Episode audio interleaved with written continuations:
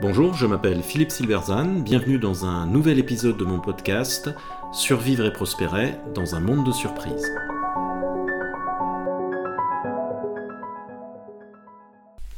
Faut-il créer un ministère de l'innovation? Il faut se pincer pour le croire. Dans une interview récente, Valérie Pécresse, candidate à l'élection présidentielle, indiquait vouloir créer un grand ministère de l'industrie et de l'innovation. La situation est en effet préoccupante. Notre pays n'a créé aucun acteur mondial dans les nouvelles industries et le fiasco du vaccin Covid français reste dans toutes les têtes. Le retard de nos PME, notamment en matière de digital, est évident. S'il veut rester une grande puissance, notre pays doit réagir. La solution est-elle pour autant un grand ministère? Loin s'en faut. Alors un ministère de l'innovation pour résoudre l'innovation française, cela a toutes les apparences de la logique. Grand problème, grande solution. Et pourtant, si on veut mesurer les limites de cette fausse bonne idée, il suffit de considérer le MITI, le fameux ministère japonais de l'industrie et de l'innovation. Dans les années 80, les experts et les politiciens nous en ont vanté les mérites. On devait, d'après eux, le miracle économique du Japon après la guerre à sa main experte et à sa vision. J'ai encore une pile de livres publiés à cette époque appelant à s'en inspirer. Le sommet fut atteint avec la présentation du plan japonais pour les ordinateurs dits de cinquième génération. Il était clair que le Japon allait prendre le leadership de l'informatique et l'Occident était tétanisé.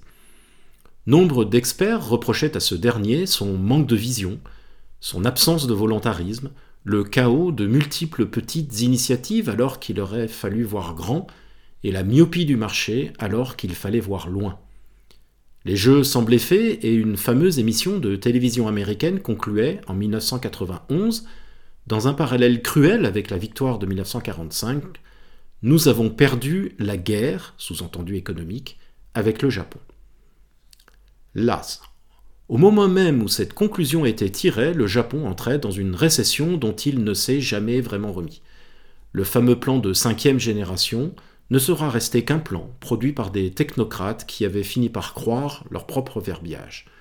Le pays a depuis raté à peu près toutes les grandes révolutions. On sait aujourd'hui que le MITI avait au mieux accompagné et sans doute freiné le miracle d'après-guerre.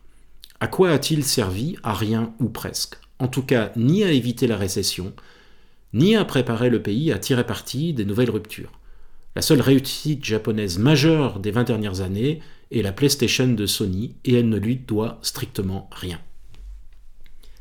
S'il fallait un seul exemple de l'inanité du modèle mental selon lequel le manque d'innovation sera résolu par la création d'un ministère de l'innovation, eh bien le MITI convient parfaitement. En a-t-on tiré la leçon? Apparemment pas, comme on n'a pas tiré la leçon du désastre que fut l'action de Colbert et de tous les grands plans qui se sont succédés fiasco après fiasco, et qu'on cache habituellement euh, derrière les quelques rares succès.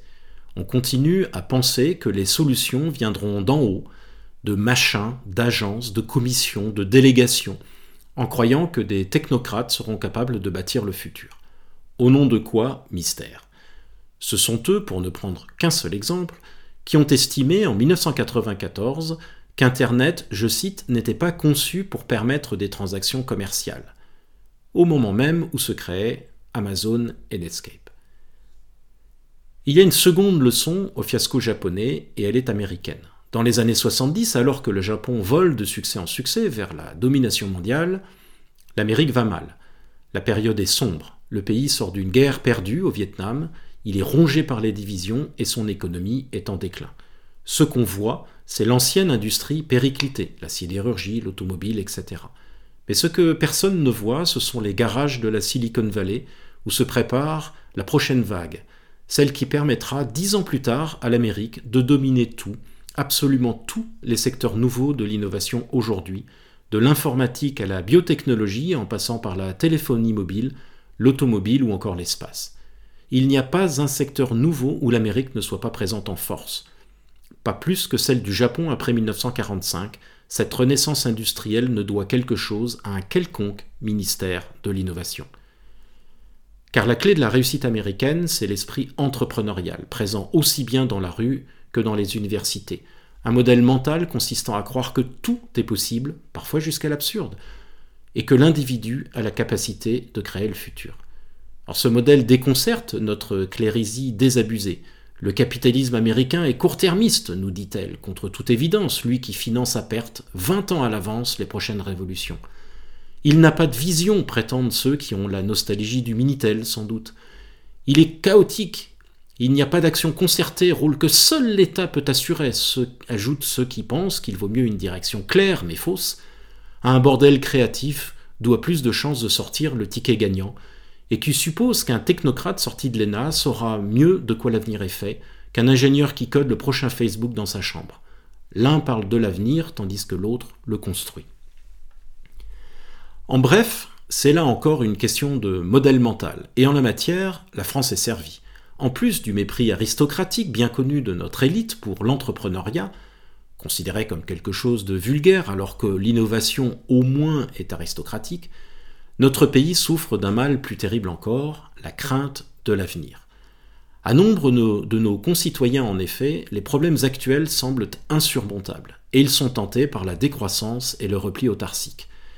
Du vaccin à la 5G, ils voient les technologies au mieux comme des gadgets, au pire comme des dangers, mais jamais comme des opportunités.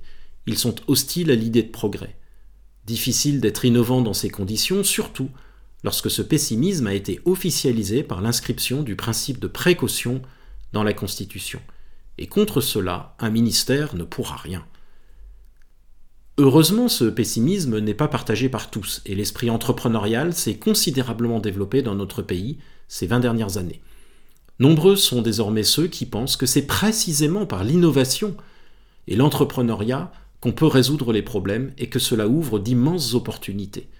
C'est cet esprit qu'il faut nourrir et les idées ne manquent pas. Mais plutôt que de s'y intéresser, on continue de croire à une baguette magique fournie par l'État.